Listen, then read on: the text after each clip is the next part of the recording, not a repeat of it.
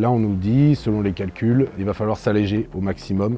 Sinon, on ne pourra pas emmener tous les opérateurs, euh, ça va consommer trop de carburant. On peut s'alléger de notre deuxième unité de feu, on peut retirer nos plaques balistiques, on tombe les plaques balistiques de nos, de nos porte-plaques. Un fusil, une radio, euh, pas de plaque, euh, pas, de, pas de sac, pas de problème quoi. Je m'imagine déjà dans une situation avec otage comment je vais diriger mon tir pour avoir le moins de chances de, de faire des dommages euh, collatéraux. On prend des impacts de tir dans, le, dans notre hélicoptère, on voit la carlingue se trouer. L'hélicoptère immédiatement évidemment réagit sous ce déluge de feu et s'esquive.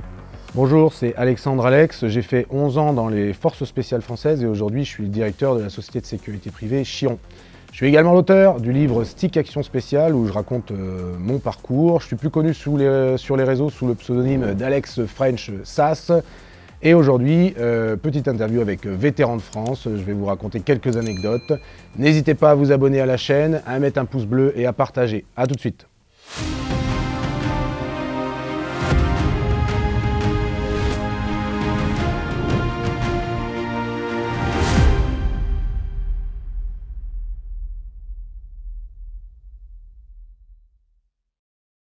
Bonjour à tous, je m'appelle Alex, j'ai fait 11 ans dans les forces spéciales françaises, euh, dans l'armée de terre, donc j'étais au premier RPIMA, j'étais sous-officier et je suis sorti en, 2015 euh, pour me lancer dans l'entrepreneuriat. Alors au début, euh, j'ai ouvert tout simplement un bar à Paris et puis j'y ai fait des, rencontres et je suis retourné finalement dans le milieu de la sécurité et de la, défense en créant ma société qui s'appelle Chiron, de laquelle je suis le directeur société qui fait de la, sécurité privée euh, à l'étranger et en France euh, par le biais de, partenaires, mais également du conseil et de la formation sur tout le spectre de la sécurité et de la défense. J'ai pris la décision de rentrer euh, dans les armées jeune. Hein.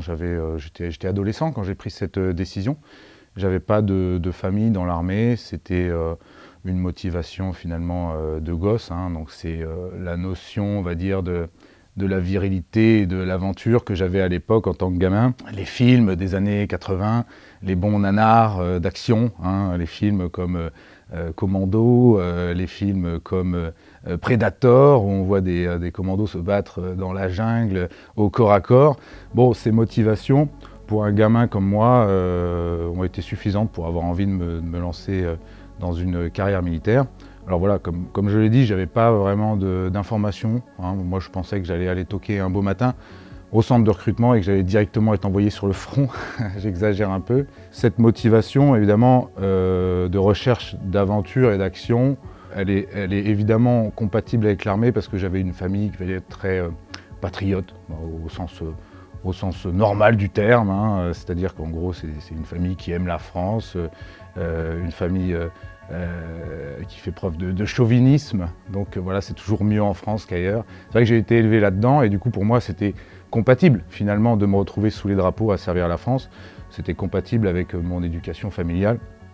Et donc du coup, même si mon père n'était pas militaire, ils ont vu ça d'un bon oeil, même si c'est vrai qu'ils ont été déçus parce que j'étais voué à faire des études supérieures euh, scientifiques. Ils ont été très fiers de moi quand euh, j'ai finalement réussi à rentrer dans les, forces spéciales.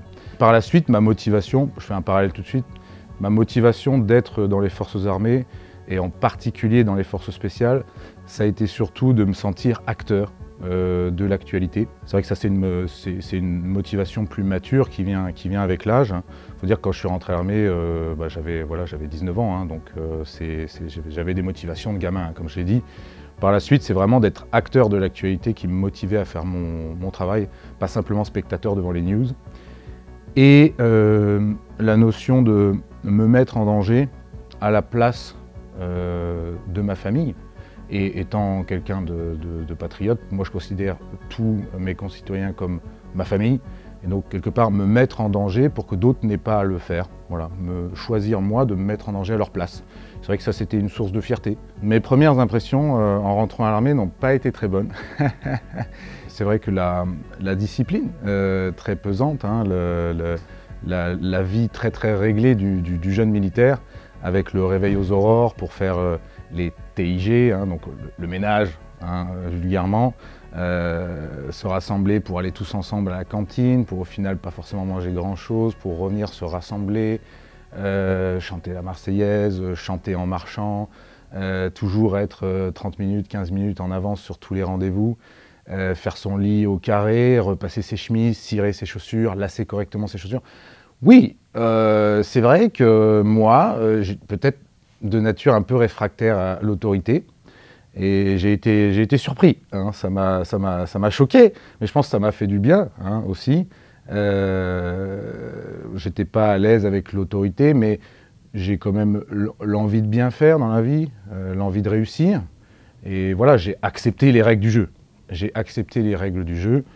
Euh, on est à l'armée ici quand même, bordel. Donc euh, j'ai accepté les règles du jeu. Mais c'est vrai que le premier mois, je me suis senti vraiment pas à ma place. Et j'étais à deux doigts de résilier mon contrat et de rentrer à la maison.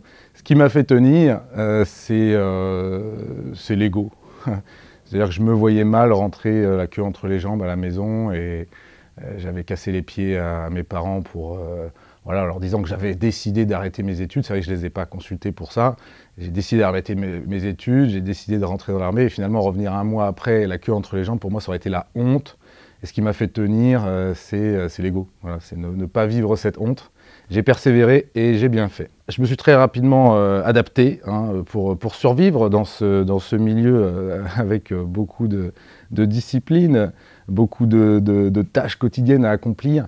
J'ai déjà commencé par retirer mon nom de la liste des TIG. Parce que c'était des étiquettes tout simplement sur un tableau sur la vingtaine d'élèves sous-officiers qu'on était, les étiquettes tournaient de, jour en jour pour les, responsabilités de TIG, chiottes, douche, euh, couloir. et moi, j'ai pris le risque d'enlever mon nom et ça ne s'est pas vu. Pendant les huit mois d'école, ça ne s'est pas vu que mon nom avait été retiré je me suis tout de suite adapté. Ça rejoint la devise euh, que j'ai eue par la suite euh, dans mon unité, qui ose gagne. Donc j'ai osé, j'ai gagné. J'aurais pu aussi perdre parce que qui perd paye. Et par la suite, euh, ce qui m'a vraiment conforté dans mon choix, c'est tout simplement mes bons résultats aux examens intermédiaires. Donc voilà, il y a eu des examens intermédiaires dans l'école des sous-officiers au bout de deux mois. Examen commun à toute la promo, où on était, je sais pas, 400 peut-être, quelque chose comme ça. Et je termine deuxième. Et je m'y attendais pas du tout. je m'y attendais pas du tout. Je me suis rendu compte que sortant de mes études euh, supérieures, peut-être que j'avais euh, acquis une facilité à apprendre beaucoup de choses par cœur, j'avais acquis une bonne capacité de travail théorique, enfin, dire, euh, une bonne capacité de bachotage. Ça m'a aidé, et pour tout un tas de choses qu'on nous demande d'apprendre par cœur, que ce soit à propos de l'armement, euh, à propos euh, du matériel NRBC, à propos du matériel de transmission. Beaucoup de données à apprendre par cœur et c'est vrai que j'étais très à l'aise à ça. J'étais également un sportif complet, j'avais pas de faille euh, là-dedans. Et c'est vrai qu'au test intermédiaire, ces bonnes notes dans ces deux domaines m'ont permis d'arriver deuxième du classement. Et là, je me suis dit, ah, en fait, j'avais l'impression que j'étais pas à ma place, finalement, je suis peut-être à ma place. Et ça a été confirmé par la suite où on a commencé à, gentiment au début, hein, à faire des sorties sur le terrain, faire nos premiers kilomètres avec nos rangers, pas encore formés à nos pieds, hein, qui font souffrir. Euh, euh, on chope beaucoup d'ampoules, d'échauffements, euh, d'entorses, avec ces chaussures qui ne sont pas encore finalement faites à notre pied. Donc bon, on commence à faire des premières sorties terrain, on se retrouve à dormir dehors, il fait plus ou moins froid. mais en fait, j'étais à l'aise là-dedans. C'est vrai que gamin, j'étais euh, j'aimais beaucoup l'outdoor, j'aimais beaucoup faire de la randonnée, euh, dormir dans la, forêt, dans la montagne avec des amis. Euh. du coup, pour moi, c'était tout à fait naturel. Et voilà, les bons résultats, le fait que je me sente à l'aise dans les activités outdoor, contrairement à d'autres, qui étaient très à l'aise pour faire les TIG, repasser leur treillis, marcher en chantant, et beaucoup moins à l'aise une fois qu'il fallait dormir dehors. Je me suis dit, ouais, il y a quand même un coup à jouer, je suis à ma place ici et, je peux jouer une bonne carte sur le classement Et là, je commence à envisager d'avoir une des premières places et de pouvoir choisir directement les, forces spéciales. J'ai été euh, soutenu, en quelque sorte, par euh, mon encadrement, avec qui au début le courant passait pas du tout. Mais quand ils ont vu qu'il y avait peut-être moyen d'avoir le major de promo dans leur section, ils se sont mis à me prendre en main, parce que c'est un peu la compétition entre les différentes sections dans une promo. Et j'avais l'occasion de montrer que j'étais à l'aise aussi pour prendre des responsabilités et guider un groupe. Je venais de la région de, en Seine-et-Marne vers Melun, Fontainebleau. on a une très très belle forêt là-bas et le sport local c'est la course d'orientation. Alors du coup j'ai eu l'occasion d'en faire au lycée et j'ai même fait les championnats de France qu'on a gagnés avec mon lycée de, course d'orientation lycéen. Et euh, bon, ça m'a appris tout de suite à, me servir d'une carte et d'une boussole. Et c'est très, très, très important dans l'armée. Il y a beaucoup d'épreuves euh, de marche, topo, hein, voire même directement de courses d'orientation qui sont notées. Et bien, quand on est à l'aise là-dedans, déjà, on chope des bonnes notes. Et en plus, euh, quand on nous demande sur une manip la nuit d'aller d'un point à un point B avec un sac à dos, tout le monde est fatigué. Évidemment, personne n'a envie de marcher toute la nuit et de faire des détours. Alors on se tourne tout de suite vers le gars qui est le plus à l'aise en topo, à savoir moi, à l'époque. Et du coup, naturellement, les gens me suivent. Donc quand les gens nous suivent, naturellement, on devient un leader. C'est vrai que ce qui m'a aidé à devenir un leader naturel, c'est aussi mes compétences en course d'orientation.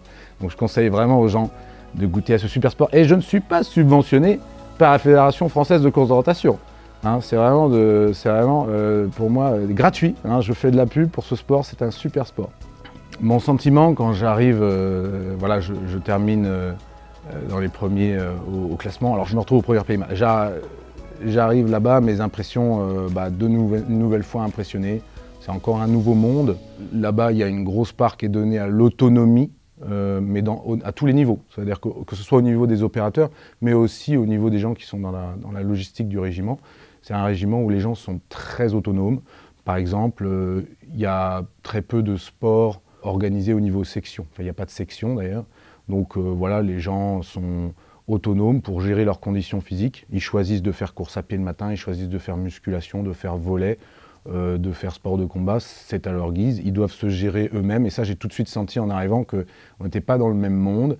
Terminer l'école militaire où c'est très très encadré, on est finalement très vite livré à soi-même.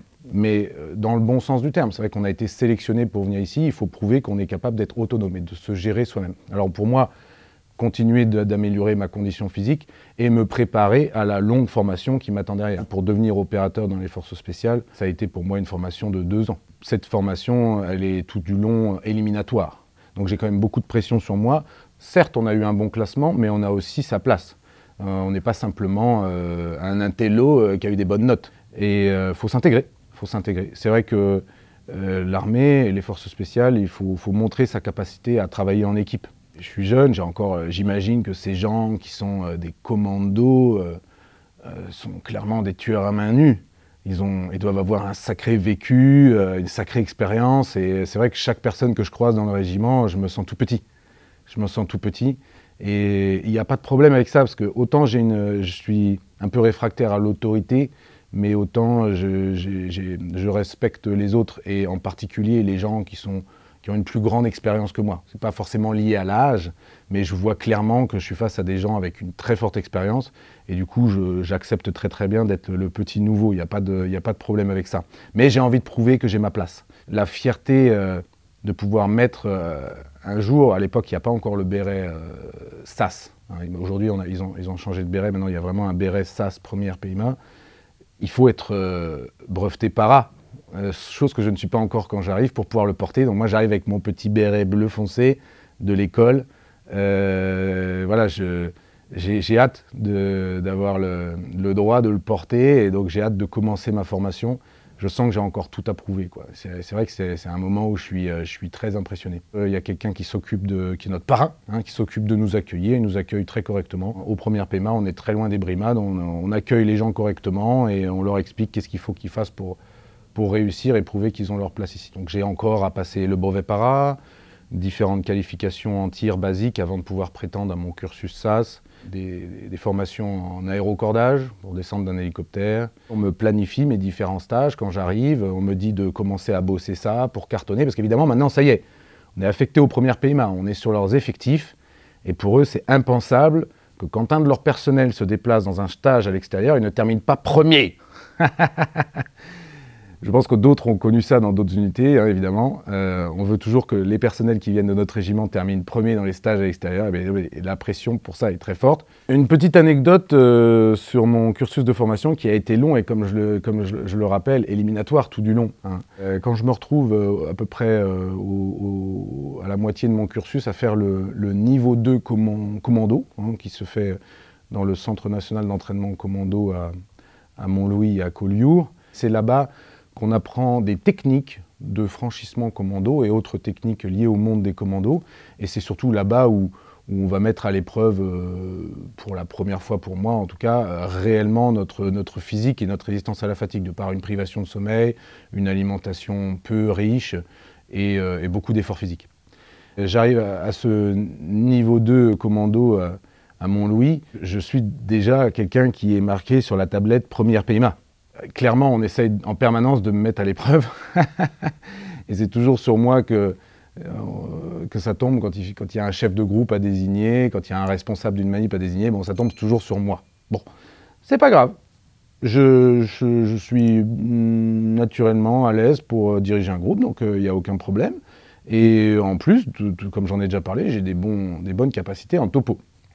Alors voilà, je sur toutes les manips de nuit qu'on fait, les marches, là je me retrouve toujours à faire la topo. Et c'est vrai que bah, déjà que c'est très très fatigant comme ça, mais en plus quand on fait la topo, ben, quand on fait une pause de 5 minutes pour, regarder la carte, ben, moi je dors pas, je suis sur ma carte, alors que d'autres peut-être ont leurs 5 minutes, 6 minutes de sommeil salvateur le long d'un arbre ou adossé à leurs collègues.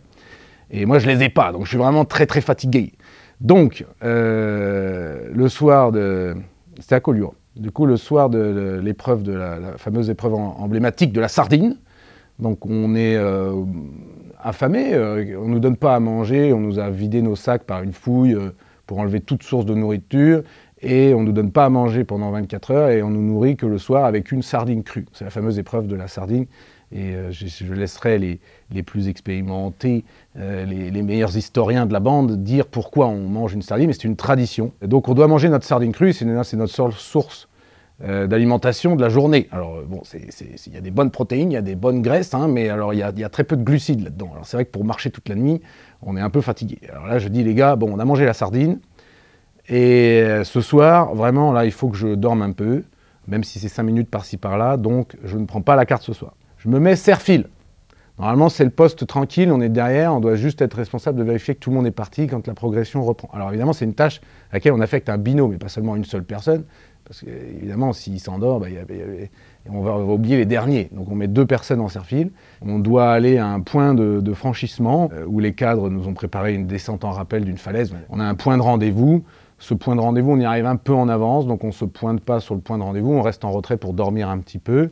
Et, euh, et là, blackout. Je rouvre les yeux, je ne sais pas à quelle heure il est, je ne sais pas où je suis, je me réveille parce qu'il fait un peu froid et je suis tout seul au milieu de la montagne. je suis tout seul au milieu de la montagne. Je me rends compte qu'ils sont partis sans moi. Et donc du coup, euh, bah, étant le Serfil, il y en a un seul qui aurait pu se rendre compte, bah, c'est mon binôme Serfil. Mais il est parti également sans moi. je me retrouve tout seul dans le froid au milieu de la montagne. Alors évidemment, j'ai dû dormir peut-être 30, 40 minutes. Euh, je suis complètement déboussolé. Je ne sais plus du tout où je suis. Alors j'entame des recherches. J'essaie de les retrouver. Euh, je les appelle un peu dans la forêt. Bon, faut, pas, faut se rappeler qu'on est quand même dans un contexte commando. Donc on va pas commencer à envoyer des fusées de signalisation. Mais voilà, j'essaie de faire le mon mieux pour les retrouver. Je les retrouve pas dans les 10 minutes. Là, je me dis que c'est la merde. Et clairement, Alex, première PIMA, il va en prendre plein pour son grade. Il va sans doute être viré du stage. Euh, il va pas, voilà, ça va être l'erreur qu'il fallait pas faire. Ça va se retourner contre moi, même si quelque part, j'ai pas 100% de la responsabilité sur cette affaire. Mais ça va retomber sur moi, c'est sûr. Il faut que je trouve une solution. Alors, euh, un peu dépité, j'ouvre mon sac, je sors la carte de secours, qui est en 100 millième, donc c'est vraiment le plan routier de la région. Euh, je me dis, on est à peu près là. Euh, hasard, pour une fois, je prends pas un topo, je sais pas exactement où on est. du coup, bon, la forteresse est par là. Allez, c'est parti, je vais dans cette direction, je vais trouver une route et je vais rentrer à la citadelle de Collioure tout seul. Hein. C'est comme ça. Je marche dans la montagne, je descends. J'arrive sur une route, gauche, droite. Moi, je me dis, bon, c'est pas exactement la bonne direction. Allez, partons à gauche. Je marche sur le bord de la route avec mon FAMAS et mon sac à dos grimé et je vois une P4. La P4, c'est le 4x4 emblématique, un peu old school de, l'armée française, un petit 4x4 Peugeot. Je vois, j'en vois un qui est garé sur le bord de la route. Je me dis, ah, j'ai retrouvé trace avec euh, peut-être l'encadrement. je vais peut-être pouvoir réintégrer le stage, mais bon, je sais que je vais en prendre pour mon grade. Hein. Hop, je surgis sur la P4 avec mon FAMAS, avec mon bouchon de tir à blanc au bout. Bougez pas. Et là, j'ai personne dans la P4 mais je vois un poste radio euh, TRPP13 qui, avec son euh, caractéristique, je prends le poste et je tente le coup. Oui, euh, Orange, c'est le nom de code de ma brigade, Orange. ouais, ici Orange. Ouais, Orange, c'est Alex, vous m'avez laissé, vous êtes où? Ah putain, Alex, dépêche-toi, on est descendu de la falaise, les cadres sont en train de péter un câble parce qu'il reste un 8, donc c'est une petite pièce pour descendre en rappel dans une corde qui est sur la corde. C'est qu'on leur avait déjà donné nos 8, ils les avaient préparés sur la corde pour que le franchissement soit le plus rapide possible. Les 8 étaient déjà en place sur la corde. Bon, c'est technique, mais le 8 est encore sur la corde, ils sont en train de compter tout le monde et ils sont en train de dire à qui reste le 8 qui est sur la corde. Alors du coup, je dis, bah, euh, dites-moi à peu près où vous êtes. Bah, je suis, euh, à la P4 des cadres, donc euh, vous ne devez pas être loin. Il dit, ouais, bah ouais, remonte un peu, on doit être un peu plus haut, forcément, vers, vers la falaise. Donc je, pose je jette le poste, je, m'avance dans la nuit, et là j'entends qu'ils sont en train de se compter 1, 2, 3, 4, ouais, il en manque un, recomptez-vous. Et là je me glisse discrètement dans le groupe. Eh, je suis là, je suis là, je suis là. Ouais, 18. Et donc on était 18, et les gars disent, ouais, mais alors à qui il reste le 8 sur la corde, parce que moi du coup c'était le mien. Euh, personne ne moufte, parce que bon, tout le monde se sentait un peu coupable par rapport à cette situation. Bon, vous allez ramasser, classique, vous allez ramasser, mais on verra demain à qui il manque le 8, parce qu'il fait nuit, tout le monde est fatigué, même les cadres. On continue notre manip, on retourne à la vallée des castors, pour ceux qui connaissent, c'est euh, en gros, on dort pas dans la citadelle dans des chambres, hein. ils nous font dormir dans la, montagne au pied de la citadelle. Donc de suite, je dis, putain, il me manque un 8, quoi. Demain, je vais me faire défoncer, euh, je vais me faire virer du stage. Il y en a un, qui, il y a un chasseur alpin, il me dit, moi, j'avais amené mon matos d'escalade. Il y en a un dans la piole, et c'est le même, c'est le même, va le chercher. Donc me la partir en courant dans la citadelle. Alors il faut savoir que les, mecs qui montent la garde à l'entrée de, la, citadelle, ils sont blasés. Hein. Ils voient des stagiaires passer toute la journée, toute la nuit, euh, grimés en courant. Donc ils, voilà, ils voient un stagiaire passer, ils lui ouvrent, ils le laissent passer. Je monte dans la piole, je récupère le 8 du gars, je retourne me mettre en bivouac avec les autres. Et euh, le lendemain matin arrive, montrez votre 8, et je sors le mien. et là, ils disent comment ça se fait qu'il y a un 8 en trop? Et euh, bon, du coup, on ramasse tous, parce que c'est pas normal qu'il y ait un 8 en trop, euh, mais je me fais pas détecter, je me fais pas, je me fais pas punir. Mais il est clair que ma carrière, pour cette bêtise toute simple, aurait pu basculer à ce moment-là, parce que clairement, j'aurais été le bouc émissaire de cette histoire, et j'aurais pu être renvoyé dans mon régiment pour faute de procédure, faute de sécurité, où j'en passe. Et euh, ça en aurait fait plaisir à certains avec l'étiquette première PMA. Et du coup, ma carrière n'aurait peut-être pas du tout été la même derrière. Bon, me voilà euh, breveté euh, Rapace à l'époque, SAS aujourd'hui, hein, c'est équivalent. Je suis affecté à un groupe à la première compagnie avec qui je connais déjà certaines personnes parce que j'ai fait mon CT1 avec eux. Et du coup, c'est eux qui, le courant passait bien avec moi, donc ils étaient contents de m'accueillir dans leur groupe. Donc ça se passe très bien mon arrivée dans le groupe. Et on est envoyé très rapidement parce que c'est vrai que le rythme opérationnel dans les forces spéciales est très élevé. Donc euh, ça nous arrive de partir une à deux fois par an en OPEX. Euh, alors bah, très rapidement, premier OPEX, euh, Afghanistan. Et là-bas, on part mentorer les commandos de l'Afghan Commando School, donc les, commandos de l'armée afghane. Eh bien, oui, ça fait quelque chose. moi, je me rappelle la première fois que je dis bah, au revoir à ma famille, tout simplement, qui à l'époque est composée de ma petite amie, euh, mon père, ma mère, mes frères et sœurs. Bon, c'est vrai que je me suis arrangé pour euh, pouvoir les voir avant de partir, dans une petite permission que j'ai eue avant de partir. C'est pas le même au revoir que d'habitude. Alors ils ont l'habitude de ne pas me voir beaucoup parce qu'avec toutes euh, ces années de formation, bah, c'est vrai que j'ai pas été souvent disponible, mais là ça, ça prend une dimension différente. Je pars en Afghanistan. Et on sait qu'il y voilà, il y y a des actions de feu tous les jours là-bas, que ce soit sur la force française ou sur la force américaine, qui était très impliquée là-bas. On sait que c'est la guerre là-bas. Euh, alors euh, le au revoir résonne d'une manière euh, différente. J'arrive là-bas, on arrive au Kaboul International Airport, à Kaya. Et puis directement, bah, dans le bain, hein, il y a l'équipe précédente qui est venue nous chercher, qui nous, qui nous jette un gilet pare-balles, un M4 dans les mains. qui n'est pas le nôtre parce que notre armement arrive par une caisse différente. Et on dit bah voilà, il va falloir qu'on rejoigne le camp militaire euh, sur la route en cas d'IED, en cas d'accrochage euh, et directement dans le bain. ah c'est l'Afghan, hein. ça se passe bien. Et je passe 4 euh, mois et quelques là-bas à encadrer des, commandos afghans sur des parties formation puis sur des parties accompagnement opérationnel. On travaille avec des forces spéciales américaines, donc c'est des bérets verts, voilà. Et donc ils sont vraiment spécialisés dans un domaine ou dans un autre. Alors que c'est vrai que dans les forces spéciales françaises, on est plus des couteaux suisses. Et euh, on est capable un peu de faire toutes les différentes spé euh, des, caractéristiques des forces spéciales. Donc on est avec les bérets verts, les collègues de mon groupe, et on est dispatché un peu dans différentes sections d'Afghans, qui sont entre, entre 20 et 30 par section. On est chargé de, les garder en liaison et de les conseiller sur place. Alors du coup, moi je me retrouve tout seul avec une section d'afghans et mon traducteur, mon traducteur euh, anglais Dari. C'était la, langue officielle, c'est le Dari. Après, il y a plusieurs dialectes en afghan, il y en a cinq. J'étais très mauvais à l'école en anglais comparé aux maths. Et là, je comprends tout de suite que j'ai fait une erreur. Ça m'a servi à rien de, calculer euh, l'accélération d'un corps en chute libre, parce que finalement, la balistique qu'on fait est beaucoup plus simple que ça. Par contre, ça m'aurait vraiment servi de parler anglais. Alors euh, voilà, je, fais des efforts et c'est vrai que c'est mon premier contact vraiment forcé avec la langue anglaise et c'est là que j'apprends mieux. Donc je commence à avoir un niveau moyen en anglais. Si on doit rendre compte qu'on est au contact, si on doit demander un soutien euh, aérien, surtout en Afghanistan, parce qu'il y, a, à l'époque il y a une grosse force aérienne de l'OTAN qui est déployée, donc c'est très rapide d'avoir un soutien aérien. Encore faut-il être capable de le demander. Hein. Donc l'anglais est vraiment très important. À ce moment-là, je me sens un peu con de ne pas parler mieux, et c'est vrai que ça rajoute une grosse pression. Je me retrouve tout seul avec mon traducteur, avec ma section d'Afghan. On, suit au mieux la, manip et on arrive sur un, petit village. Et euh, donc on pose nos appuis, on reconnaît le village en souplesse. Hein.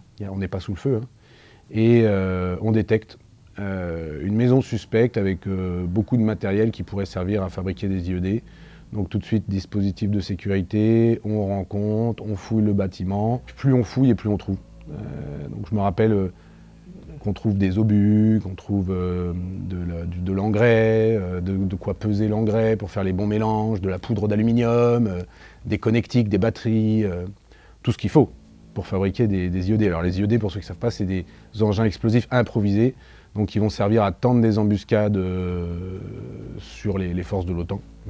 C'est des engins explosifs qui vont être placés à l'avance et qui vont, essayer d'être, qui vont être déclenchés à distance ou par une action euh, de la force qu'on cible, par pression par exemple, et qui vont servir à causer du dommage. Alors évidemment, là, on est, on est tombé dans le magasin de jouets. Alors, euh, on, est, on est content de notre prise. Euh, on se rend compte, d'ailleurs, dans la, cuisine de, la maison, que la nourriture a été rangée et encore chaude. Et ah elle a été laissée dans des assiettes couvertes, euh, cachées dans, Ils ont des fours souterrains là-bas, cachés dedans. Donc on se dit que les mecs sont vraiment pas loin, donc là ça, devient vraiment du, sérieux. On sécurise la zone, on finit la fouille, on fait le renseignement qu'il y a à faire et on décide de détruire la fabrique iodée avec l'aide d'un collègue de mon équipe qui est spécialiste en explosifs à l'époque, on, fait, euh, on fait sauter la maison. Et la mission de reconnaissance continue et nous amène à passer une nuit sur le terrain, une nuit euh, qui, sera agitée parce qu'il y aura des, accrochages, pour au final repartir de la vallée le lendemain avec des suspicions d'IED sur la route évidemment parce qu'on est rentré. Les petits malins on pourrait nous en poser pour ressortir. Et là c'était, euh, ouais c'est directement j'ai été mis dans le bain. Hein. Alors en plus à l'époque, euh, les, gros facteurs de pression pour moi, c'est pas de me retrouver seul, ça ça me dérange pas. Puis on a les radios qui sont là pour ça, on n'est pas si loin les uns les autres. C'est la langue, le fait d'être tout en anglais et de pas encore être assez à l'aise en anglais, ça c'était un gros facteur de pression. Et puis euh, le poids de l'équipement, parce que c'est l'époque où on touche les races. Et euh, donc c'est des, gros gilets pare-balles dans lesquels il y a du pare-éclat, il y a des plaques balistiques devant et des plaques balistiques sur les côtés qu'on peut éventuellement enlever. On n'a pas expérimenté vraiment ce poids d'équipement de, l'opérateur sur le terrain et on en souffre. On est, très très très lourd pour couvrir des distances, bah, parfois en véhicule, mais, beaucoup à pied, dans la montagne.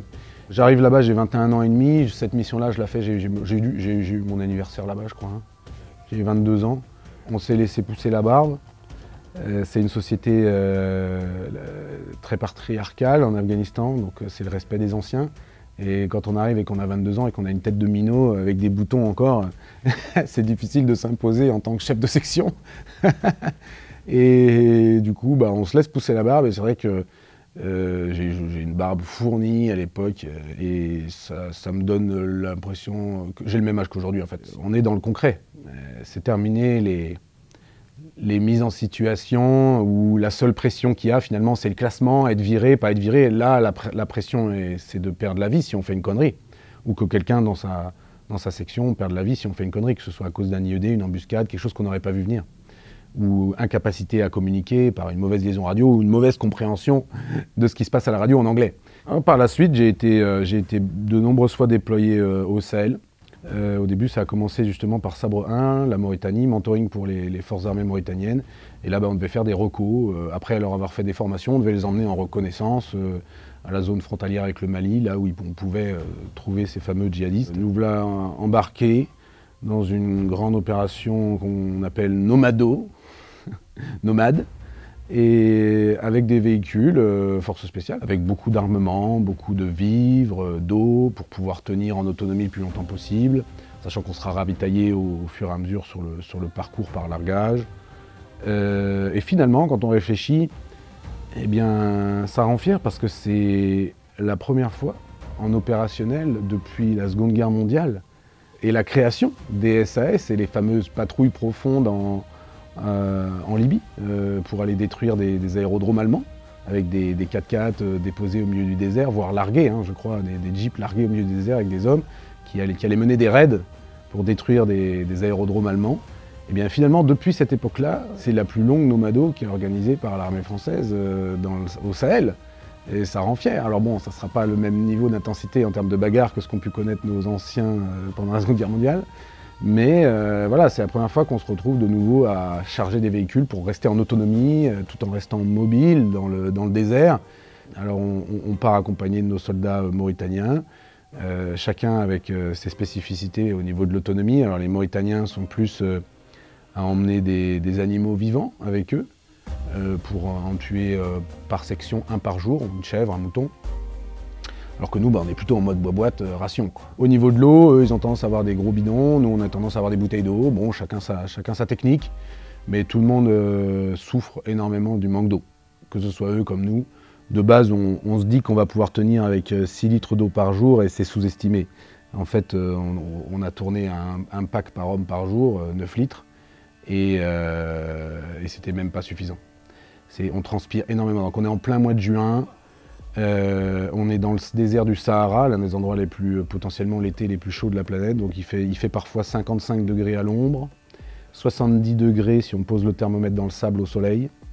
Évidemment, tout ce qu'on transporte est très chaud, notamment les bouteilles d'eau. Alors on finit par euh, mettre des sachets de thé dedans, un peu de sel, un peu de sucre pour essayer de faire des boissons isotoniques selon les conseils du médecin. Mais au final, quand on sort notre, notre engin pour faire pipi, il n'y a rien qui sort. on est vraiment en manque d'eau.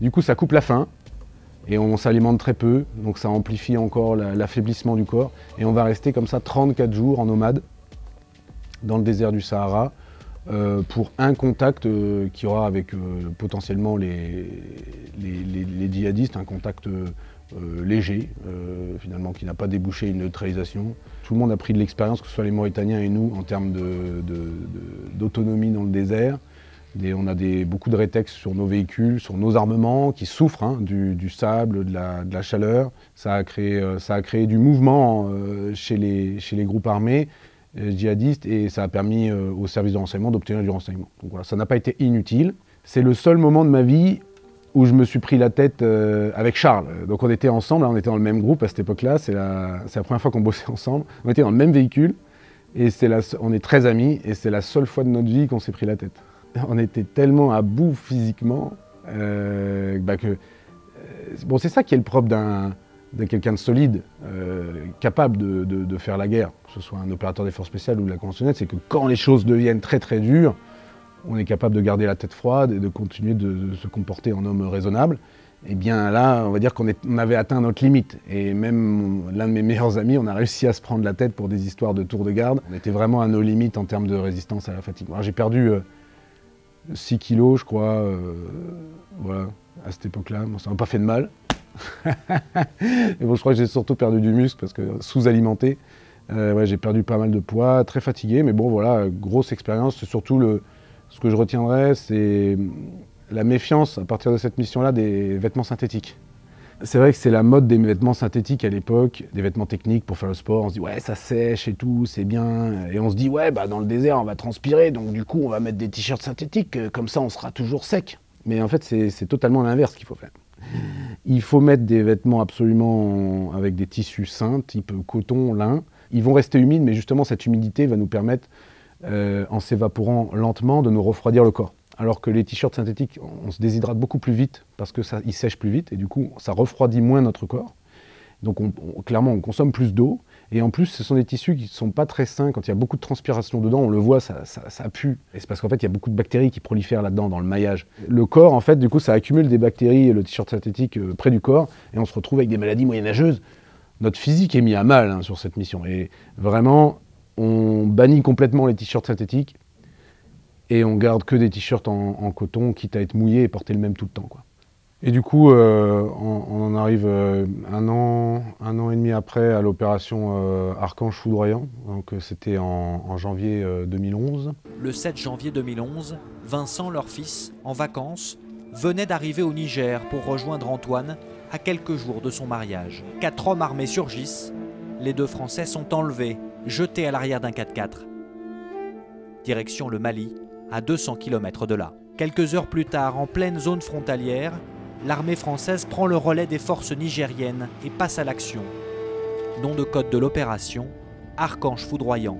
On était en pleine manip d'entraînement euh, et euh, du coup on doit rentrer en urgence. Euh, c'est vrai que les informations nous, arrivent au fur et à mesure de manière parcellaire et au début on nous dit il y a une opération qui tombe, il faut que vous rentiez au plus vite au camp. On a un problème mécanique sur un de nos véhicules duquel il faut organiser le, dépannage pour pouvoir rentrer en urgence. Alors il y a notre chef de groupe de l'époque qui, rentre en, urgence pendant que nous on, se débrouille pour dépanner le véhicule. On se rend au, camp euh, des forces spéciales au plus vite. Et là on, se rend compte, non, c'est du, du, réel, c'est bien du réel. Et la, la priorité pour moi, euh, c'est de remettre en condition évidemment mon armement qui soit impeccable, euh, étant donné que je suis minimi. Euh, à ce moment-là. Et euh, la Minimi est une arme euh, qui est capable d'envoyer un feu dévastateur hein, de calibre 5,56 qui peut tirer à une cadence soutenue. Si elle est mal entretenue, mal nettoyée, mal huilée, et qu'elle est encrassée surtout avec de la poussière, du sable, elle peut faire beaucoup d'incidents de. Moi, la priorité pour moi, c'est d'avoir une arme fonctionnelle à son plein potentiel. et là, les informations nous arrivent. Voilà, c'est deux Français qui ont été enlevés à 23 heures locales et euh, qui sont en route euh, sous le contrôle d'ACMI euh, vers leur zone sanctuaire au, nord du Mali. Le commandement a décidé d'intervenir. ils ont le feu vert de l'Elysée, il faut, intervenir, il faut, libérer ces deux otages d'un point de vue stratégique politique. Qu'à l'époque, il y a beaucoup de prises d'otages dans la région et on s'oriente souvent vers des paiements de rançon et donc c'est vrai qu'à un moment, bah, payer des rançons non-stop pour des otages, ben, c'est mettre en danger quelque part euh, d'autres otages, puisque ça devient très lucratif. Et du coup ça encourage à toujours faire plus d'otages pour demande de rançon. ça sera très difficile à l'époque, de par le déploiement des forces françaises dans la zone, d'organiser une libération d'otages dans la zone sanctuaire dans laquelle ils les emmènent. Et de plus, on serait face à une mouvance dure qui n'hésitera pas euh, à, faire, à les exécuter, possiblement avec image à l'appui et diffusion euh, sur, euh, sur des médias. Savoir que l'armée en France est clairement dans les mains du président de la République. Donc, les actions de la France sont toujours décidées par le président de la République. Et au niveau du, du, commandement des opérations spéciales, qui est en lien direct avec l'Elysée, ça, peut aller très très vite sur le terrain. C'est une décision qui est prise au niveau de l'Elysée et du, COS, ça redescend aux, opérateurs des forces spéciales qui sont sur le terrain et les opérations peuvent être décidées comme ça très très vite. Donc deux Toulousains enlevés au Niger qu'il faut euh, absolument tenter de secourir. Et euh, du coup, nous, on part du, Burkina et c'est quand même assez loin. Il y a beaucoup d'élongation, donc il va falloir utiliser des hélicoptères. Il va falloir utiliser des hélicoptères, des hélicoptères qu'il va falloir euh. On a un premier briefing euh, entre nous, euh, le chef de groupe qui a pris ces éléments qui nous. Voilà, on monte dans, un hélico, on rejoint la zone où on va refueler les, hélicoptères. Et là-bas, on refera un autre briefing, mais clairement, la mission doit être déclenchée dans l'urgence, donc on n'a pas le temps euh, finalement de, préparer pour l'instant la mission plus que ça.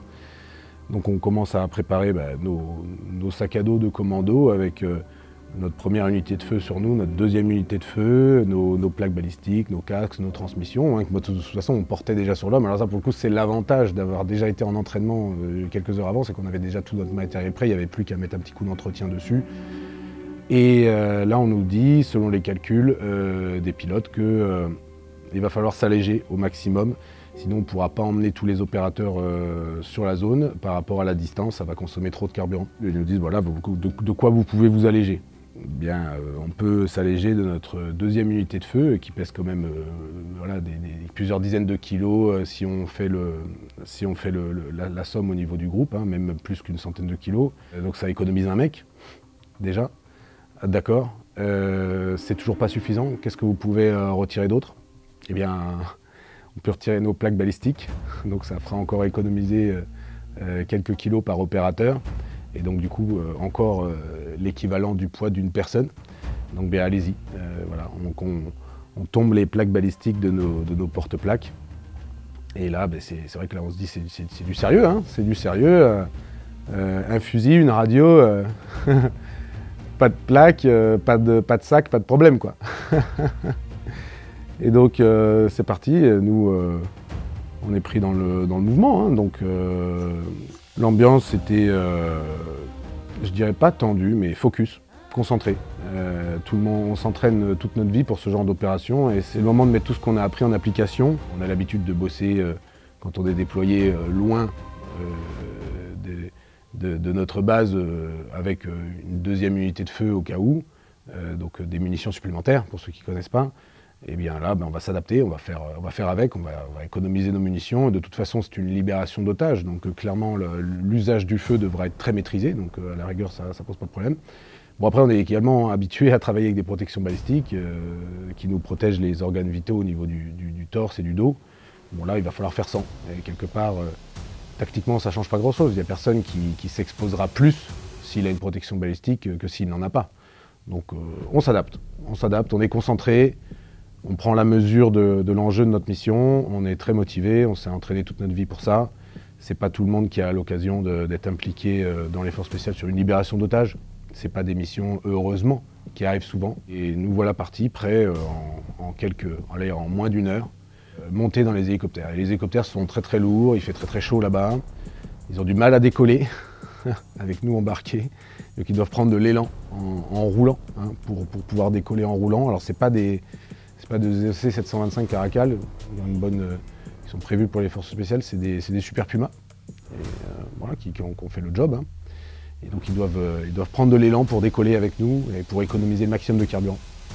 Dans l'hélico, on reçoit des, éléments d'information concernant la mission au fur et à mesure. Donc il y a le, chef de groupe qui a, le casque trans euh, à l'arrière de, l'hélico et qui nous fait passer euh, en bouche à oreille des éléments euh, sur la mission au fur et à mesure. Sachant qu'on sait qu'on doit s'arrêter sur un point intermédiaire hein, pour, pour refueler.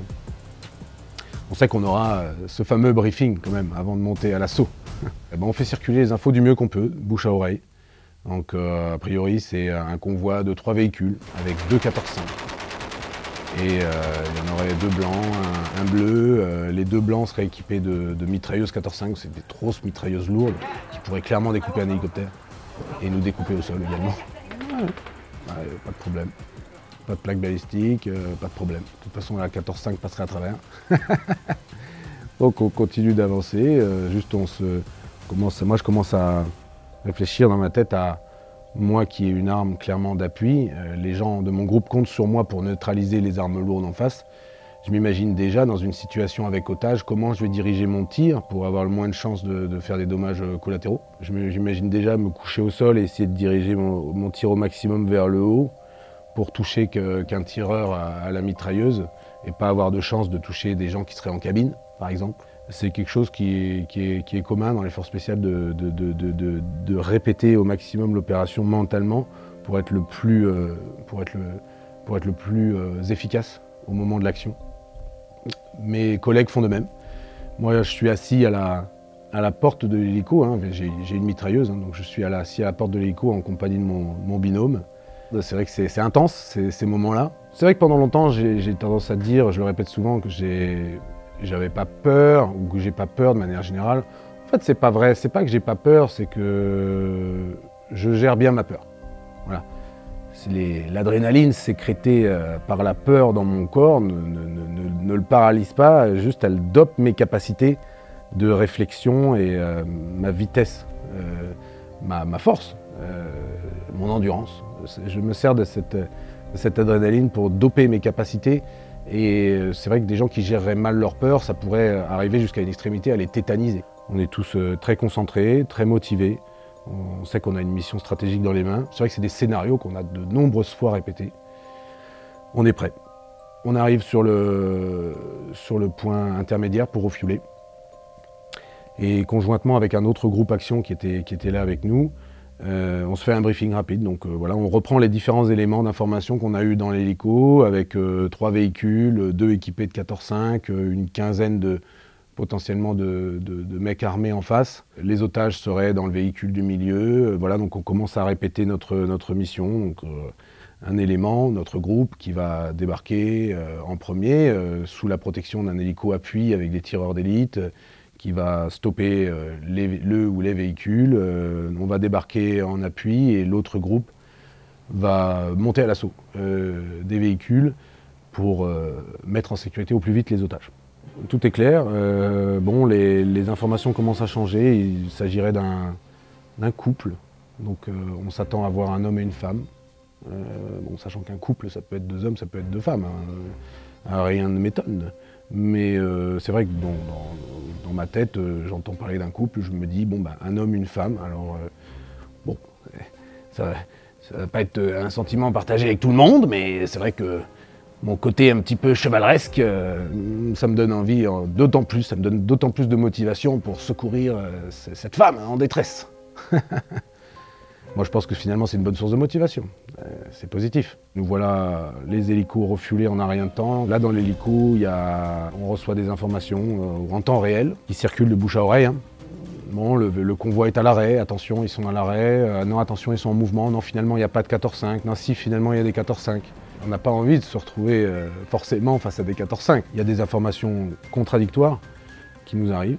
C'est pas grave, on, est concentré. Là, le, le chef de groupe euh, nous fait ce signe. Ça veut dire qu'il nous reste une minute avant d'arriver sur la, zone d'opération. Alors là, bah, la concentration est, à son paroxysme. Les derniers regards avec le, collègue euh, juste à côté, qui, est, un de mes meilleurs amis également. On est prêt, on est à la porte de l'hélicoptère, on est prêt à débarquer en premier. On observe bien le terrain en dessous. On vole très très bas pour ne pas se faire détecter de loin. Et c'est vrai que euh, sur le moment, on, ne détecte toujours pas euh, le convoi. Ce symbole, ce signe, 30 secondes, 30 secondes, on continue de scruter le terrain, on ne voit toujours rien. On voit toujours rien, c'est vrai qu'on vole très très bas, hein. on vole en rasmot et un hélicoptère va très très vite, donc à 30 secondes, euh, de par la légère végétation y a sur place, on ne détecte toujours pas le convoi. On est prêt, la main qui est serré sur la, poignée de son arme, le doigt prêt à effacer la sûreté et descendre sur la queue de détente. On est prêt et, là on, reçoit la foudre. On reçoit la foudre, il y a des impacts, euh, on prend des impacts de tir dans, notre hélicoptère. On voit la carlingue se trouer. L'hélicoptère immédiatement évidemment réagit sous ce déluge de feu euh, et s'esquive pour éviter de prendre trop de dommages. On en vienne dans une extrémité à se cracher dans le mouvement d'esquive, on est collé à l'intérieur de l'hélicoptère et là je détecte enfin le convoi. Le convoi est à l'arrêt, euh, les véhicules sont disposés en étoile, en position défensive. Euh, clairement, ils se sont organisés en défense en 360 sur place. Donc en gros, ils, surveillent le secteur de manière omnidirectionnelle et ils commencent à nous, engager. Mais évidemment, pour eux, il n'y a pas de notion de, de non hostile dans l'hélico ne prennent pas cette délicatesse. De toute façon, on est effectivement tous hostiles à l'intérieur de cet hélico et on reçoit des juges de feu. Personne n'est touché par, euh, par miracle derrière, mais le pilote en, prend une euh, dans la jambe. Euh, sur le Super Puma, il n'y a pas de plaque de blindage derrière, mais il y a des plaques de blindage sous le pilote et le copilote. Malheureusement, il y a un projectile magique qui est passé entre les plaques de blindage et qui a touché le pilote à la cuisse qui a une hémorragie abondante, euh, mais ça nous derrière on ne le sait pas. Il s'est lui-même apporté les premiers secours euh, nécessaires à sa survie, puisqu'il a une forte hémorragie à la jambe, et, euh, le copilote prend le relais. Canon conforme, ça se passe pas comme sur le, plan. L'hélico d'appui devait stopper les véhicules qui devaient être en mouvement. Là, au final, ils sont déjà arrêtés, ils sont en défensif, donc ils ont du mal à trouver des ouvertures pour effectuer des tirs précis sur des hostiles en bas. Nous, on devait poser en premier pour se poser en appui au sol. Notre hélico est en train de s'esquiver, sinon il va être détruit. Et donc le, troisième hélicoptère, lui, euh, sous le feu, euh, avec une, manœuvre euh, experte, arrive à déposer l'autre groupe au sol, finalement à la position où nous on aurait dû être, pour qu'eux se posent en appui. Et ça, du coup, bah, collé dans ma carlingue, je, vois la manœuvre, mais je ne peux pas appliquer des tirs, j'ai pas, pas l'angle nécessaire. Et puis de plus, je ne peux pas encore discerner l'hostile, non hostile en bas. Donc évidemment, on doit faire preuve dans le cas d'une libération des otages, d'une discipline de tir accrue. On ne peut pas commencer à, rafaler dans tous les sens, vulgairement. On se pose à notre tour sur un flanc, en mesure de faire une manœuvre d'assaut classique avec appui débordement. Mais pour nous, il va falloir monter à l'assaut dans la végétation. Parce qu'au final, on n'est pas dans un billard. Il y, a, de la végétation et justement, cette végétation, les, groupes armés djihadistes les ont mis à profit. Ils ont mis à profit, ils se sont mis en défensif dedans. On pose au sol, on entend à la radio par le biais du chef de groupe qu'il y a un blessé supplémentaire dans le, dans, notre, dans le groupe à côté. Donc il y a un collègue qui en a pris une euh, plein fer sous le bras et ça lui est sorti entre, entre les deux omoplates dans le dos. Il est clairement neutralisé. On a pris également une dans le viseur de son, de son fusil. Le groupe, euh, du coup, est fixé avec son blessé. Ils reçoivent un feu nourri, alors ils, neutralisent euh, tout hostile euh, en face qu'ils peuvent détecter clairement.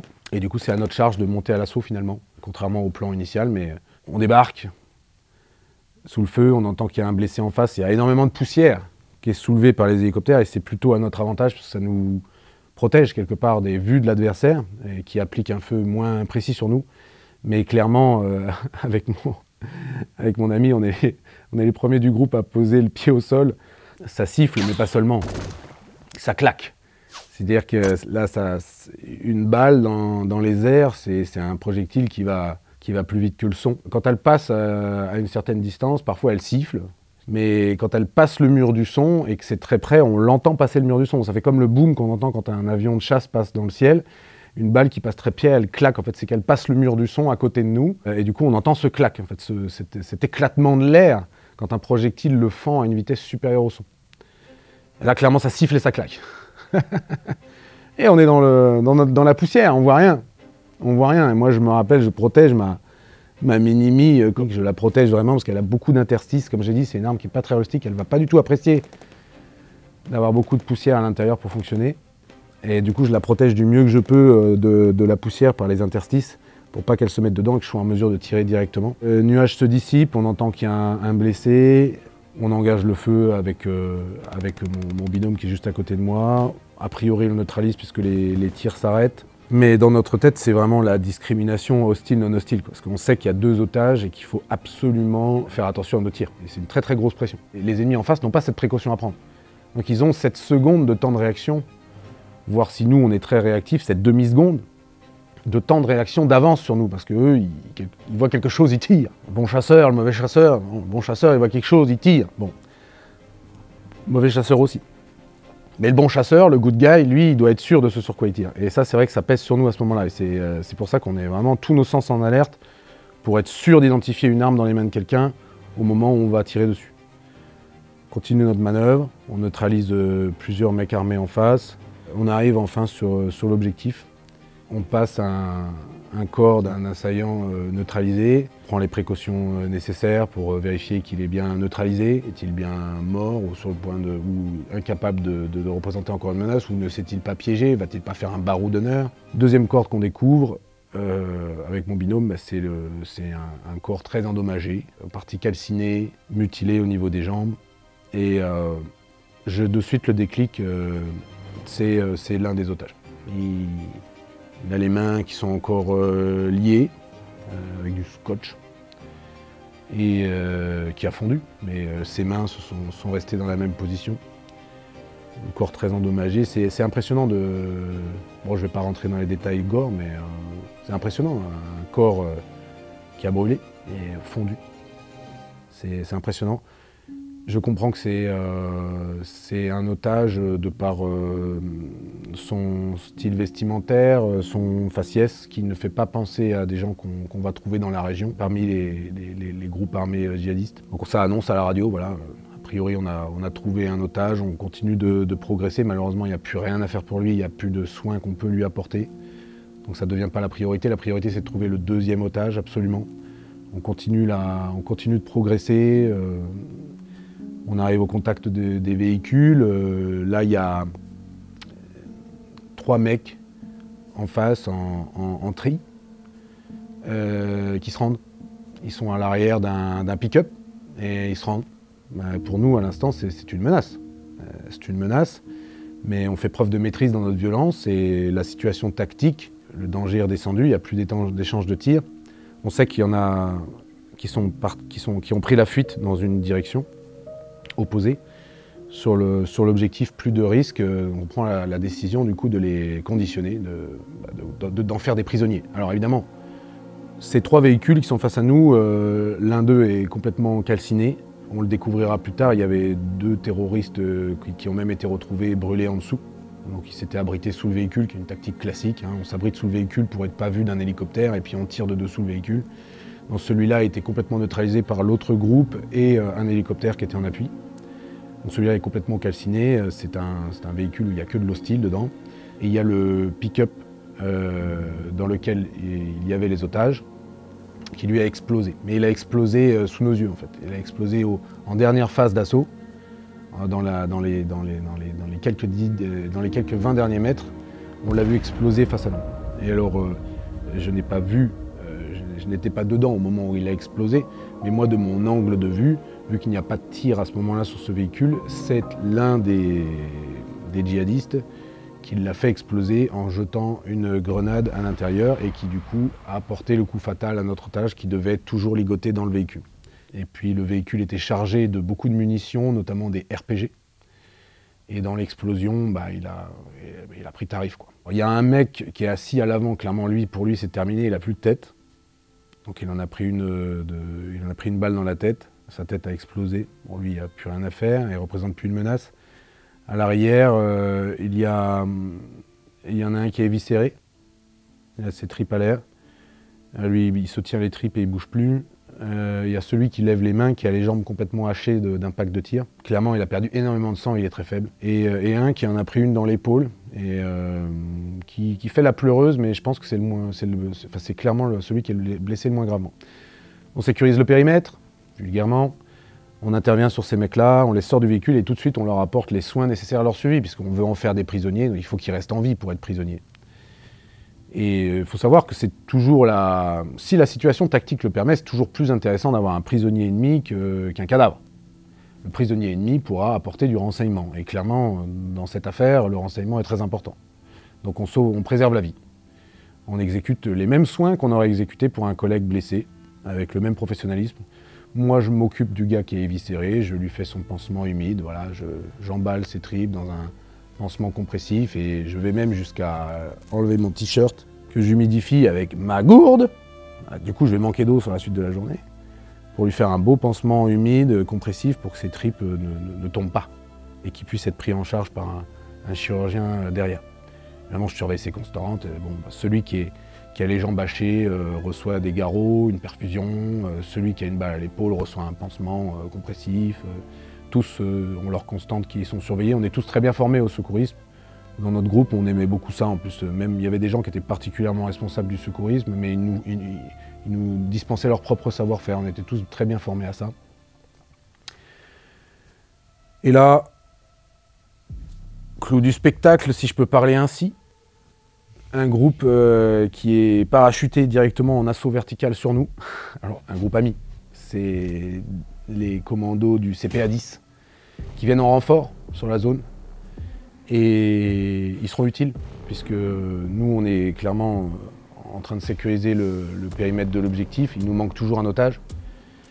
On sait qu'il y a des individus qui sont en fuite dans une direction, qui sont pris en chasse par les hélicoptères pendant ce temps-là, qui eux-mêmes neutraliseront d'autres personnels en fuite plus loin, bien identifiés comme armés. Et il y a le groupe avec notre camarade qui est blessé, qui est lui fixé avec son blessé. Ils tombent en assaut vertical sur nous. Ils se regroupent sur nous. Parmi eux, un médecin, un médecin du, premier PMA d'ailleurs, qui a sauté euh, en tandem avec son, auxiliaire sanitaire et qui, eux, de suite veulent des nouvelles de l'otage. Donc je les guide jusqu'au premier euh, corps que j'ai euh, que j'ai identifié comme un otage. Bon, il se rend compte de l'heure du décès, donc ça rend compte officiellement que l'un des otages est décédé et qu'on en cherche toujours un autre. Donc tout de suite, le CPA-10, une fois posé au sol, part en reconnaissance sur le faisceau par lequel les mecs sont en fuite et ils trouveront quelques minutes plus tard le deuxième otage exécuté d'une balle dans la tête, à bout portant. Lui aussi très endommagé, donc euh, une, balle dans la tête à bout portant, ça fait beaucoup de dégâts. Hein. Mais voilà, ils se rendent compte qu'il a été exécuté à bout portant d'une balle dans la nuque. Et les hélicoptères, certains sont endommagés, certains sont déjà partis parce qu'ils sont HS. Certains n'ont plus, de plus de potard, ils n'ont plus assez de carburant pour rester sur zone. Du coup, ils embarquent, évidemment, le blessé de chez nous, les corps des otages, les blessés euh, ennemis, euh, et, ils, nous laissent sur le terrain. Et donc là, on se retrouve euh, au milieu de nulle part. plusieurs heures, dire, j'estime à peu près à 3-4 heures de toute évacuation. Sur le terrain, bah, avec des munitions, une première unité de feu entamée, sans protection balistique. Pour ma part, sans eau. Du coup, c'est là où je vais taper euh, toute l'après-midi euh, dans les camelbacks de mes potes pour survivre à cette chaleur. On se retrouve à sécuriser la zone euh, de l'objectif pour prendre le maximum de renseignements. On fouille les véhicules, on fouille les hostiles, on récupère les, téléphones, les numéros de série des armes. On va rester sur place jusqu'au soir, jusqu'à ce que les hélicoptères puissent revenir nous chercher. Et euh, bon, la nuit est tombée sur place. Évidemment, on craint une contre-attaque. On craint une contre-attaque euh, de groupes armés dans la zone, parce qu'on est clairement très proche de leur zone sanctuaire, euh, où ils peuvent envoyer une centaine de personnels rapidement. Donc bah, on se prépare à une attaque. Hein. Sur, le terrain, on n'est plus que la moitié de mon groupe. La moitié est partie après le premier hélicoptère. Et le groupe du CPA-10. On n'est plus qu'une quinzaine sur place, au milieu de rien. On va être récupéré en pleine nuit et on nous demande de ramener les cadavres. Et donc nous voilà à, ramener nos cadavres euh, dans l'hélicoptère. Je vois que je suis... Euh, ça y est, la pression est redescendue, donc euh, l'adrénaline nous maintient éveillés. Hein. Et là, ça y est, l'adrénaline descend et je commence clairement à être fatigué. Et je me rappelle monter mes cadavres dans l'hélicoptère. Et il y en a un, il avait une position bizarre, il était figé dans une position bizarre, il n'était pas facile à porter. Je vois mon collègue qui monte dans l'hélicoptère, qui, lâche sa prise, et le, cadavre qui, tape sa tête sur le, montant de l'hélicoptère. Et instinct d'un individu normal, c'est ah tu vois, ah, on lui a fait mal, tu vois. Ah, euh, ce sentiment de ah mince, il a dû se faire mal, mais il est mort. Voilà, ben, c'est les situations que nous on vit. Hein on charge nos hélicoptères, on charge nos, cadavres dans l'hélicoptère, on décolle. Je prends mon boot pour m'accrocher à ma ligne de vie dans l'hélicoptère. Et là, je rencontre euh, des orteils, euh, des orteils froids. Ah, j'ai un petit sentiment de, surprise et de dégoût. J'accroche ma ligne de vie. Et puis finalement, avec la fatigue, je vais complètement m'écrouler et dormir euh, sur eux comme si c'était mon oreiller. Voilà. Et on arrive à une base, euh, une autre base. Là, il y a tous les autres euh, qui ont fait l'opération, plus d'autres groupes qui sont arrivés en renfort, d'autres euh, sabres qui sont là. Et on fait le point de ce qui s'est passé. Quoi. Ben, déjà, comment va le blessé en face Qu'est-ce qui s'est passé? On débriefe brièvement de Banib. Ensuite, on prend un avion pour aller à Niamey, pour, donner, pour livrer les cadavres aux autorités nigériennes. Alors, nous voilà encore à redéplacer nos cadavres sur des chariots à bagages à l'aéroport. On sort euh, cagoulé, il y a la presse locale, et clairement là je me sens vraiment dans la peau d'un bourreau quoi. J'ai l'air avec ma cagoule, tu sais, ça, efface toute émotion sur le visage, alors qu'en vrai, euh, je suis pas un mauvais garçon, hein, ça me fait pas rire. Mais euh, la situation est, incroyable, quoi. On est là avec nos cagoules à décharger les cadavres, les, porter, les poser sur des portes-chariots avec la presse qui est là à nous regarder, on passe vraiment pour des, bouchers. Quoi. On rembarque dans notre avion, on retourne enfin à notre base euh, au Burkina, et euh, évidemment, bah, comme dans. C'est l'armée, hein, donc euh, remise en condition du matériel, remise en condition de l'homme, débriefing, et après on peut se reposer. On se regarde dans la glace, on était complètement orange, avec cette poussière sahélienne qui colle au visage. Elle était totalement orange, plein de sable. Euh, fatigué.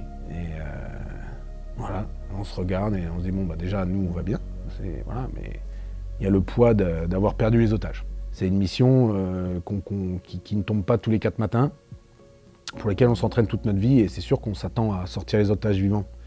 Et, là on, ne réussit pas quoi. Donc c'est, ça pèse, ça pèse beaucoup. On se dit qu'est-ce qu'on aurait pu mieux faire? Et là ça cogite, ça cogite, ça cogite. Au débriefing, ça cogite, ça brainstorm. on se dit que c'est des opérations où on a peu de chances de réussir. On a fait tout ce qu'on a pu. Il y a eu des canons conformes, on a su rebondir au plus vite sur les canons conformes, on a fait tout ce qu'on a pu, mais voilà, face à des djihadistes décidés à exécuter les otages à la première, euh, confrontation, bien, on n'a pas, pas, été assez euh, rapide, et aurait-on pu l'être? Alors on refait la manip sans cesse, sans cesse, qu'est-ce qui aurait pu aller plus vite? Et si l'autre groupe Et si notre hélicoptère n'avait pas été touché? Et s'ils avaient été en mouvement et pas arrêtés? On répète le scénario sans cesse, et c'est vrai que ça toute la nuit, ça, cogite malgré... On dort avec la fatigue bien sûr, mais ça cogite, qu'est-ce qu'on aurait pu mieux faire? Et surtout, le lendemain matin, ben, on se rend compte que cette opération-là est partout dans la presse. Partout dans la presse, et là on pense à nos familles, évidemment qui elles se doutent qu'on est potentiellement impliqué. Ils savent, ils savent pas exactement ce qu'on fait au Sahel, mais enfin ils savent qu'on est au Sahel et ils savent qu'on est dans les forces spéciales. Donc quand à la télé ça parle de forces spéciales, euh, de blessés, d'otages décédés, euh, euh, bah, c'est sûr que bah, on, se dit qu'il est temps de les prévenir. C'est l'information qui est donnée à tout le monde. Voilà, prévenez vos familles que tout va bien. Et tout va presque bien pour notre camarade, enfin pour nos camarades, parce qu'il y a le pilote aussi qui est, blessé, hein, pour ceux qui sont blessés. Voilà, il y a même il est prévu qu'un général vienne nous rendre visite. Le général vient euh, peu de temps après, je ne sais pas si c'est le jour même ou le lendemain. Bon, il nous félicite premièrement pour euh, les grandes qualités militaires desquelles on a fait preuve, parce que d'un point de vue euh, stratégique, bon, c'est un semi-échec, il nous dit, parce que les otages sont perdus, mais l'information que le, que la France ne laissera pas ses ressortissants impunément enlevés au Sahel. L'information est bien passée. Tous les djihadistes en face ont été neutralisés, sauf peut-être un ou deux qui a réussi à prendre la fuite maximum. On en a quand même neutralisé une quinzaine. Euh, on était engagé à un contre un. Il faut savoir que c'est assez rare dans les conflits modernes de tenter un assaut avec un ratio à un contre un. C'est très rare. Euh, et dans les forces spéciales, on essaie toujours de privilégier un ratio 3 contre 1 pour maximiser ses chances de réussite de, manière fulgurante.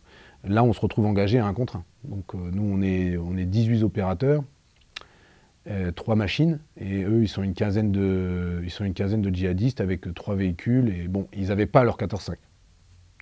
Ils auraient pu les avoir, on était prêts à y aller quand même. ils avaient quand même du RPG, euh, du PKM, de la Dragunov, euh, ils avaient tout ce qu'il fallait dans les caisses. Hein.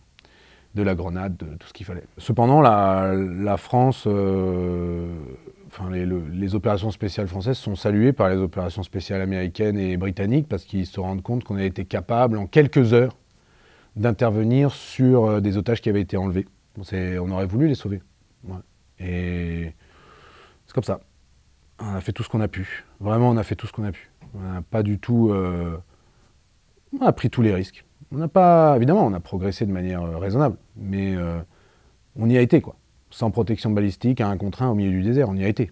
On ne s'est pas dit, ah, on va rester planqué là, c'est pas possible, c'est trop dangereux, on va pas monter à l'assaut. On n'a pas arrêté de progresser. Malgré les, dégâts sur les machines, malgré les, blessures dans, l'équipe, on n'a pas arrêté de progresser.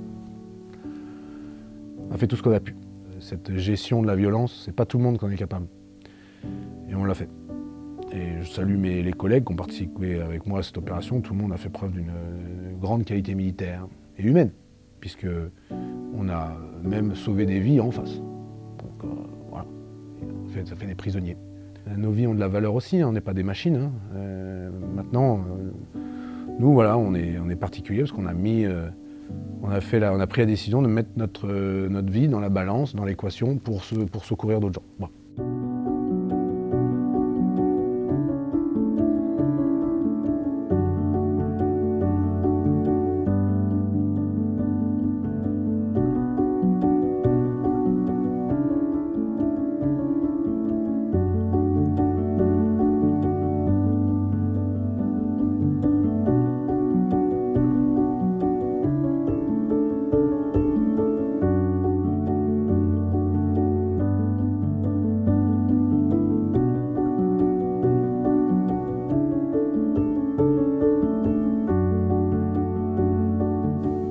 Quelqu'un venait me voir aujourd'hui dans mon, dans mon, fief, dans mon centre d'entraînement au tir à, Villebon-sur-Yvette, de Subtac, euh, et, qui me, posait la question, euh, j'hésite à m'engager, euh, j'hésite à rentrer dans les forces spéciales, je lui dirais, bah, écoute, si tu hésites, n'hésite pas.